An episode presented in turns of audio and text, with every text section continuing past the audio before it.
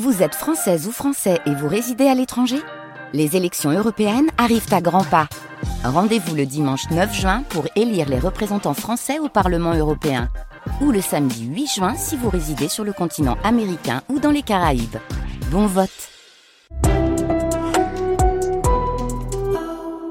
Aujourd'hui, c'est le 16 février. Bonne fête à vous, Julienne. France Bleu Roussillon, il est 7h. 7 horas. La météo Mélanie Juvet, peut-être des averses aujourd'hui. La carte de météo française actualisée, ça y est, de rares averses sont prévues cet après-midi en Fenouillède, en bas conflant peut-être, euh, ça reste à confirmer. Ailleurs, c'était très gris toute la journée. La tramontane revient, elle s'intensifie dans la soirée jusqu'à 15 degrés, ça c'est pour les températures à Perpignan cet après-midi, jusqu'à 16 sur le littoral. Et on n'ira pas plus haut que 8 degrés en montagne. Et on commence par ce mini-séisme à Perpignan, Mélanie. Une secousse courte mais forte ressentie par de nombreux habitants hier soir. D'ailleurs, si c'est votre cas, appelez-nous. Hein. on aimerait bien avoir votre témoignage 04 68 35 5000. Hier, vers 22 euh, un petit séisme de magnitude de 2,2 sur l'échelle de Richter a été enregistré. Et ce par le site national d'information sur la sismicité. Ça reste donc à détailler par un sismologue aujourd'hui. Séisme qui a eu lieu à Perpignan a priori. Vous avez toutes les infos sur euh, notre site France Bleu Roussillon, mais on doit le dire ce matin, il n'y a pas de blessés ni de dégâts, c'est ce que nous ont confirmé hmm. les pompiers. Bien heureusement. Marie-Claude nous dit sur la page Facebook de France Bleu Roussillon, 21h51 exactement à Cavistani. Nous avons entendu comme un gros camion qui passait dans la rue et les vitres ont tremblé. Et vous alors votre témoignage sur le Facebook de la radio et aussi au 04 68 35 5000 en direct. 7h01 sur France Bleu Roussillon. Le ministre de l'Agriculture au chevet des viticulteurs catalans hier. Marc Fesneau et Agnès Euh, délégué à la transition énergétique, qui sont venus rencontrer des vignerons de Terrat très touchés par la sécheresse hier. Les ministres ont évoqué les fameux projets de retenue d'eau des aspres, des projets toujours pas concrétisés, vieux de 15 ans, Suzanne Chodjaï deux bassins qui pourraient stocker 350 000 mètres cubes d'eau de pluie notamment. Le parti serait ici, irrigué, donc euh, c'est 300 hectares. 350 hectares même, entre Sainte-Colombe et Fourques. Une trentaine d'agriculteurs pourraient en profiter. Le viticulteur Guy Ferré, par exemple, ça fait presque 15 ans qu'il attend ces retenues d'eau. Chaque fois qu'on passe une étape, une étape supplémentaire se dresse devant nous. Il y a des exploitations qui ont disparu, il y a une euh, situation économique qui s'est forcément dégradée et maintenant on arrive euh, au bout du bout. Et son fils, Yannick, aimerait bien reprendre l'exploitation. On garde espoir, mais honnêtement, si ce projet se fait pas, je vous le dis dans les aspres, il n'y aura plus d'agriculture ni de viticulture. Ça me ferait râler parce que ça fait quatre générations qu'on est agriculteur et j'aimerais pas être le, dernier de la famille à perdre l'exploitation familiale. Alors le ministre Marc Fesneau assure que tout est fait pour réduire les délais. Un projet, soit il n'est, soit il n'est pas, mais ça peut pas durer 15 ans. Et donc c'est pour ça qu'on a commencé, on a, on a envoyé au Conseil d'État un décret qui vise à simplifier, à raccourcir les procédures pour faire en sorte qu'on ne se retrouve pas à chaque fois sur des durées qui sont incompatibles avec la vie économique, j'allais dire même avec la vie tout court. Le ministre promet des avancées avant la fin de l'année et la concrétisation du projet l'an prochain. Marc Fesneau et Agnès Pannier-Runacher qui se sont ensuite rendus au Palais des Congrès de Perpignan pour le rendez-vous national des producteurs de fruits. C'était organisé par la FDSEA du 66. Un motard toujours dans le coma, gravement blessé après un accident de la route. Ça s'est passé avant-hier soir dans le tunnel entre Port-Vendre et Collioure. Une voiture se serait déportée, aurait percuté ce motard de 58 ans qui rentrait du travail. C'était vers 22h30. Dans le véhicule, pas de blessés, mais une femme hospitalisée en état de choc. Et puis cette violente agression d'un sans-papier à Perpignan, ça s'est passé il y a une semaine. Un homme vivant dans un campement de fortune, quartier Saint-Assiscle, victime de plusieurs coups de couteau. L'auteur présumé des faits, un autre SDF, a été arrêté, il a été jugé il écope d'un an de prison ferme. La victime, 28 ans, a pu être sauvée grâce à l'aide de plusieurs témoins et l'intervention rapide des secours. Il est 7h03 sur France Bleu Roussillon. C'est un témoignage fort et rare ce matin sur France Bleu Roussillon. Un message très important d'une mère face au harcèlement scolaire dénoncé par sa fille. L'adolescente de 13 ans, scolarisée au collège 10 sur tête, a écrit une lettre laissant entendre qu'elle voulait mettre fin à ses jours. Heureusement, elle n'est pas passée à l'acte, mais sa mère, Marie, a décidé de publier la lettre sur Facebook pour faire accélérer les choses, pour alerter.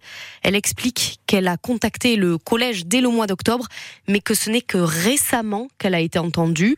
Pour autant, cette mère de famille, Marie, ne veut pas accabler les équipes pédagogiques. J'en veux pas euh, à du tout à l'éducation nationale ni au collège parce que euh, ils ont rien vu, mais j'ai rien vu non plus. C'est très difficile de d'en vouloir à quelqu'un quand en tant que parent on n'a pas vu non plus la détresse de son enfant. Océane, elle a donné le change pendant tout ce temps-là.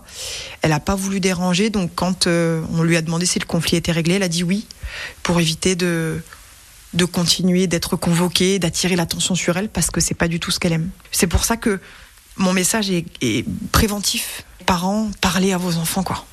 Parlez, faites-les parler et, euh, et, ne les jugez pas. Faut qu'ils soient en confiance et qu'ils aient pas peur de vous dire euh, toutes les choses parce que moi, la vie m'a donné une chance et il y a des parents qui l'ont pas eu, quoi. Il y a des parents qui ont juste cette, euh, cette lettre et un cercueil.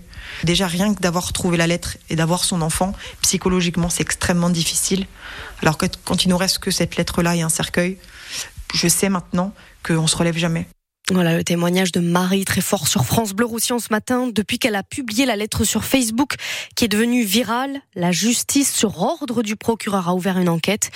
La directrice d'académie, Anne-Laure Rino, explique de son côté que des réunions avec la direction du collège sont prévues la semaine prochaine pour préparer sereinement la rentrée des classes, sachant que si les faits sont avérés, l'élève harceleur ou harceleuse pourrait changer d'établissement.